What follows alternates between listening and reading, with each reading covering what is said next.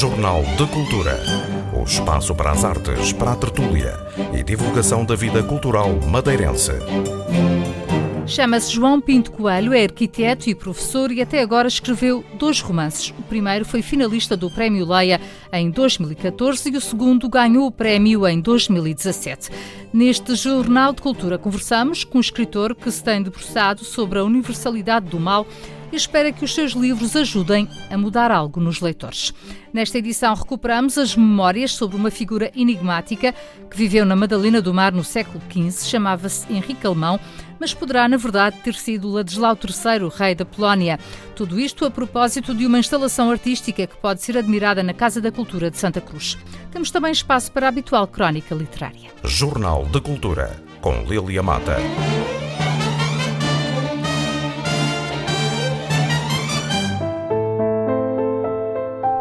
Parecia improvável, mas aconteceu em julho de 1941, em plena Segunda Guerra Mundial, numa pequena cidade da Polónia. A comunidade de cristãos polacos decidiu exterminar a comunidade de judeus com quem sempre tinha convivido. É este acontecimento real que serve de base ao romance de João Pinto Coelho, os Loucos da Rua Mazur, vencedor do Prémio Leia 2017. Trata-se do segundo livro do escritor, que é arquiteto, professor de artes visuais e investigador sobre o Holocausto. O primeiro livro, Perguntem a Sarah Gross, trata também deste tema que marcou de forma tão negativa a história da humanidade. O escritor marcou presença na Feira do Livro do Funchal e contou-nos que, para fazer literatura a partir de factos reais e tão bárbaros, mantém sobretudo um sentido de honestidade e rigor. O livro Os Loucos da Rua Mazur é, no fundo, sobre a universalidade do mal, com descrições que alguns leitores não conseguem ler. João Pinto Coelho espera que as suas obras ajudem a mudar algo dentro das pessoas. Sobretudo uma, uma grande honestidade e rigor, que é o que se nos exige quando nós falamos em temas tão, tão importantes e tão e tão sensíveis como o grande desastre humano. E o, o exemplo daquilo que, que, se passou em Ed Wabner, ou seja, o tema central desta da, da história que deu, que deu a, a, narrativa, é realmente um grande desastre e que, portanto, tem que ser tratado com essa honestidade e com, com muito rigor e exatidão. Uh, foi essa a minha grande preocupação. Depois foi deixar correr a caneta. Um livro uh, vive melhor se for a partir de algo real, de algo que aconteceu realmente. Eu acho que um livro é sempre a partir de algo real, mesmo que, que, que entremos pela fantasia. Uh, uh, neste caso uh, é uma realidade, mas é uma realidade histórica. e a realidade histórica, de facto, leva-nos por outros caminhos, enquanto autores, sobretudo enquanto autores de ficção, e que nos impõe determinadas responsabilidades. Sobretudo, como disse há pouco, porque estamos a falar de temas que são excepcionalmente sensíveis, e, sobretudo, porque são temas que, tendo, baseando-se em, em, acontecimentos de há 80 anos, são temas de uma enorme atualidade. Uh, e, e, é isso, no fundo, que me, que me, guiou. Eu, sobretudo, acho que estamos a falar da questão do, do, do mal que nós somos capazes de exercer sobre o nosso uh, semelhante. Há muitas pessoas que me falam de judeus, de cristãos, de alemães, de nazis.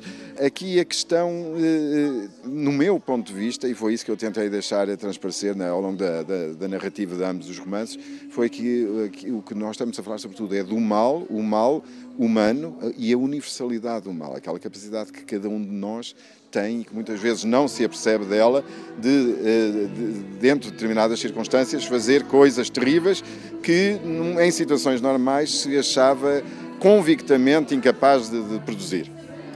Acaba por ser um tema transversal, sempre presente. Portanto, o mal reveste-se de outras roupagens, mas está lá sempre na história do mundo. Está lá sempre, sempre esteve. A história diz-nos isso. Não vale a pena ter grandes expectativas ele vai continuar a, a acontecer, nós vemos todos os dias à nossa volta, portanto, isto é, o mal é uma realização humana.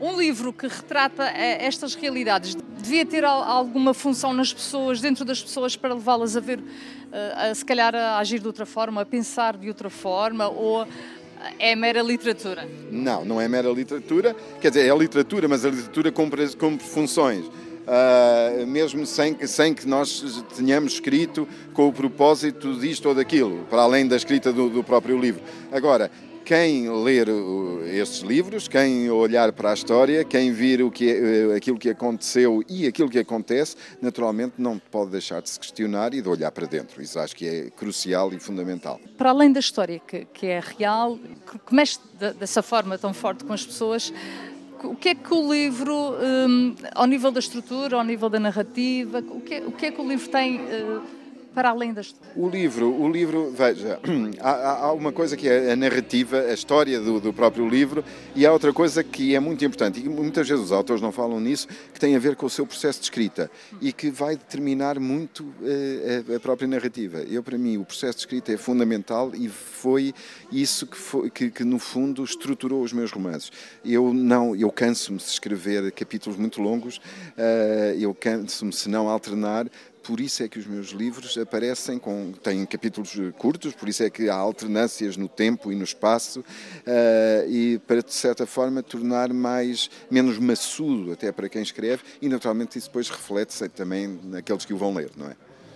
Uh, descrever o mal é sempre uh, algum pudor. Há cenas que, que o próprio escritor tem dificuldade em escrever. Ah, claro. Uh, só que há uma questão que, como disse há pouco, e eu repito a vezes sem conta porque acho que é crucial, que tem a ver com o rigor da, da verdade histórica e a, e a, responsabilidade que nós temos em preservar a verdade, sobretudo quando falamos em temas, como disse, tão sensíveis. Uh, eu não posso, quando falo sobre o Holocausto, ou quando falo sobre a perseguição aos judeus na Polónia, como não poderia se falasse de outros desastres humanos, uh, ah, um, esquecer que as vítimas, esquecer a, a, importância que elas próprias deram à, à, à verdade e à preservação da verdade e por ter ouvido inúmeros testemunhos dessa, dessa ânsia para que a verdade fosse conhecida, eu tenho que dizer as coisas como elas se passaram. Custa-me, é verdade. Há pessoas, inclusive, já me disseram que não conseguiram ler o livro até ao fim porque há, que há situações que são realmente extraordinariamente difíceis e de uma grande agressividade e de uma grande violência.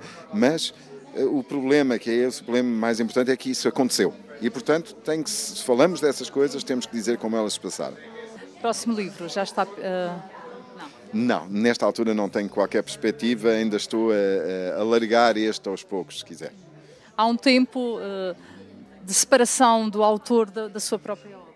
Uh, sim, eu, no meu caso, sim, quer no primeiro, quer no segundo romance, eu, eu, eu passei muito, muito tempo até me sentir com, com com capacidade para inventar uma nova história, agarrar-me a uma nova narrativa e partir para um novo projeto. E escrever um romance é um projeto uh, de muitos meses ou, anos até. Portanto, uh, eu preciso desse tempo, preciso desse distanciamento. Uh, não, não estabeleço prazos. quando ocorrer, quando sentir aquela pulsão me sentar, escrever novamente, sim, avanço. Até lá não vou apressar as coisas.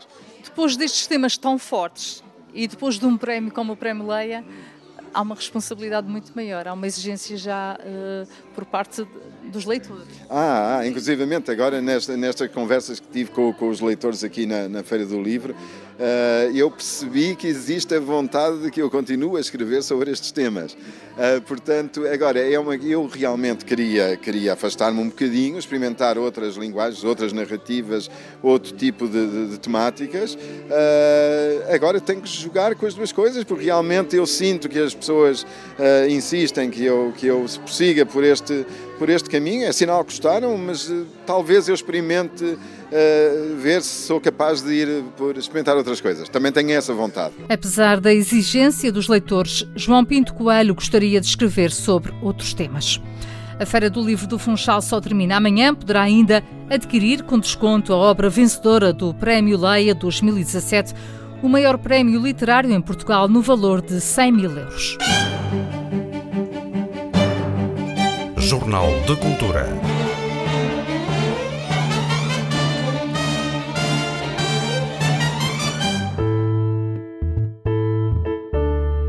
Na crónica literária desta semana, Elisa Seixas sugere um livro infantil da autoria de uma das suas escritoras prediletas. Sim, Clarice Lispector também escreveu para crianças. Clarice Lispector decidiu escrever para crianças quando, aos três anos, o filho Paulo lhe fez a seguinte pergunta: Se você escreve tantas histórias, por que não fazes uma só para mim? Foi assim que nasceu o Mistério do Coelho Pensante e a Clarice Lispector, que também escreve para crianças. Foi com este livro que ganhou o Prémio para Literatura Infantil de 1967. Ela, uma escritora considerada hermética, difícil. E imagino-a com o seu sorriso discreto quando escreveu: Como é?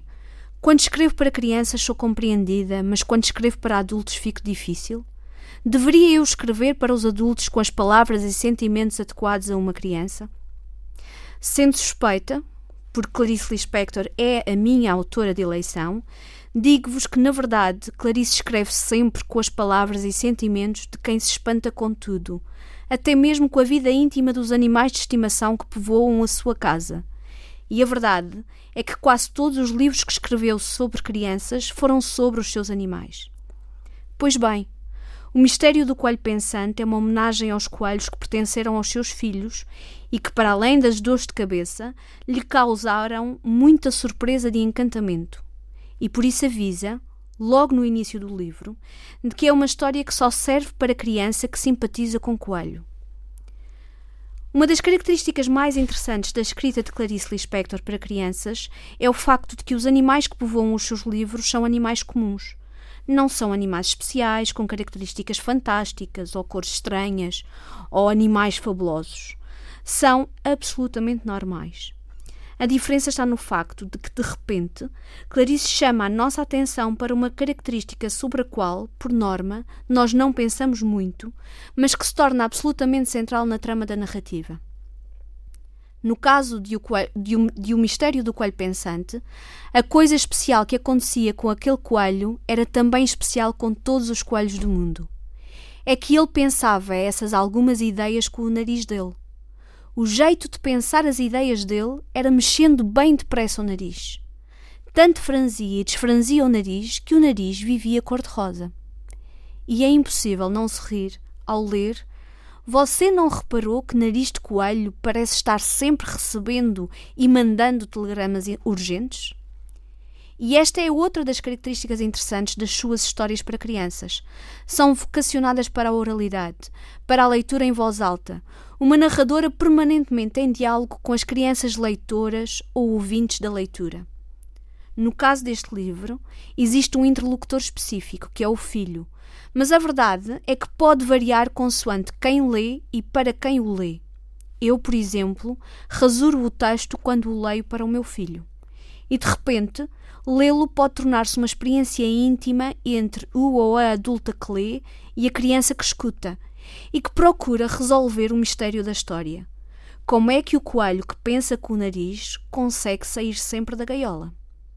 A narradora explica que tentou desvendá-lo, que decidiu pensar como o coelho faz, franzindo o nariz, mas que a única coisa que conseguiu com o franzir rápido do nariz foi ficar com fome de cenoura.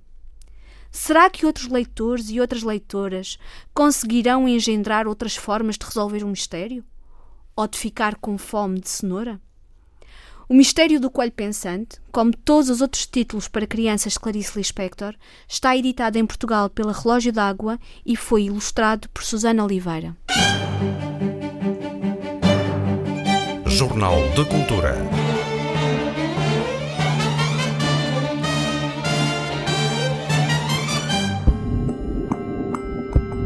As ruínas de um convento, peças que imitam derrocadas e uma história fascinante sobre um polaco que morreu na Madalena do Mar no século XV, atingido por pedras que se desprenderam da encosta.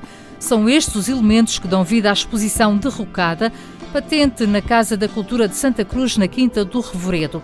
O artista plástico madeirense Martinho Mendes e o fotógrafo e cineasta polaco Michael Krentz criaram uma instalação artística que propõe um diálogo entre o património cultural e a necessidade de o preservar e a força da natureza de uma ilha que tanto dá como destrói. A instalação está patente ao público até 16 de junho. A jornalista Patrícia Casaca conta-nos os pormenores. O ponto de partida para esta história é o século XV. Na altura, Henrique Alemão terá recebido do descobridor João Gonçalo Jarco algumas terras na Ribeira da Madalena. Ficou para a história como personagem algo enigmática e alguns investigadores defendem que este homem pode ser Ladislau III, rei da Polónia. Morreu devido a uma derrocada. Rochas que se desprenderam da encosta no Cabo Girão e caíram para o mar sobre o barco onde seguia. Ora, foi em busca de mais pormenores da vida de Henrique Alemão que, seis séculos depois, chegou à Madeira o fotógrafo e cineasta polaco Michal Krenz. A história levou-o a começar a escrever um guião e veio à ilha para tentar saber mais. Na Madalena do Mar, soube da existência de um quadro relacionado com a história que queria contar, mas a igreja foi destruída e o quadro levado para o Museu de Arte Sacra. Foi aí que Michal Krantz conheceu o artista plástico madeirense Martinho Mendes. As conversas entre os dois andaram em torno da história da Madeira, do que permanece, do que foi destruído e como a arte pode retratar este tipo de relação entre criação e destruição, até porque a paisagem é um tema recorrente no trabalho de Martinho Mendes.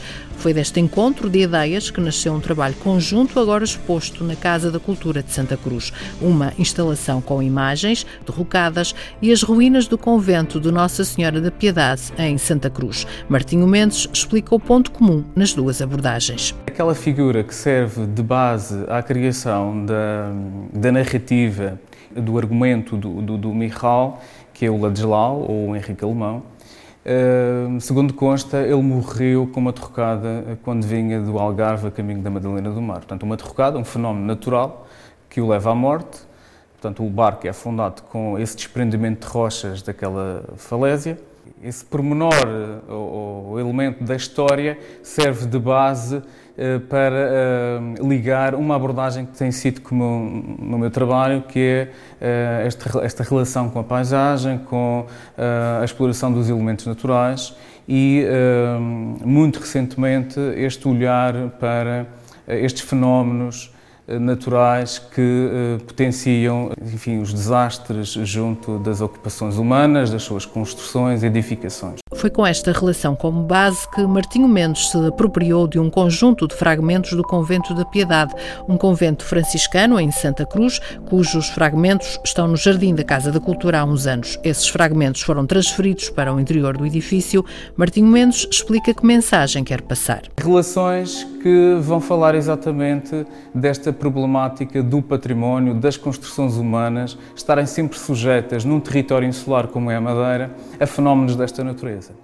Eh, esta instalação ajuda-nos também a questionar como é que a nossa geração hoje pode e deve preservar os testemunhos do património eh, construído, tendo sempre eh, em consciência que há outros condicionalismos, por exemplo, naturais, que devem ser levados em conta. A instalação apresenta ainda esculturas que imitam grandes pedras, como as que existem dentro das ribeiras ou junto às estradas, na iminência de queda.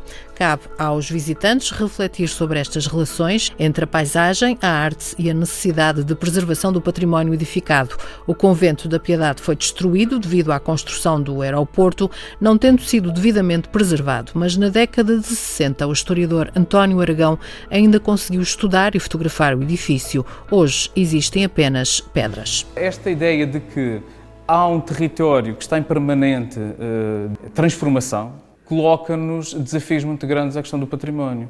Por exemplo, se, eh, se pensarmos no, no Ladislau, no Henrique Alemão, eh, a própria capela que ele mandou construir e, eh, e na qual ele foi sepultado, também ela foi levada por uma derrocada, por uma aluvião, na Madalena do Mar, já no, no, no século XX. Portanto, há nesta exposição também uma certa ideia de fatalidade, mas também de questionar como é que se pode contornar aquilo que é certo. As explicações de Martinho Mendes, artista plástico, para além dos fragmentos do convento e das réplicas de pedras, a instalação conta com fotografias antigas do convento e um conjunto de notícias que retratam episódios em que a natureza foi implacável. Nas fotografias e nas imagens de Michal Krenz está o mundo de Henrique Alemão, quando na Ilha da Madeira a natureza se manifestava quase sem obstáculos obstáculos criados pelo homem. A história de Henrique Alemão vai ser contada numa longa-metragem. O cineasta espera poder filmar dentro de dois anos. Para já, a exposição Derrocada pode ser visitada na Casa da Cultura de Santa Cruz até 16 de junho. Esta edição do Jornal de Cultura teve apoio técnico de Miguel França e sonorização de Paulo Reis. Fique bem. Jornal de Cultura. O espaço para as artes, para a tertúlia e divulgação da vida cultural madeirense.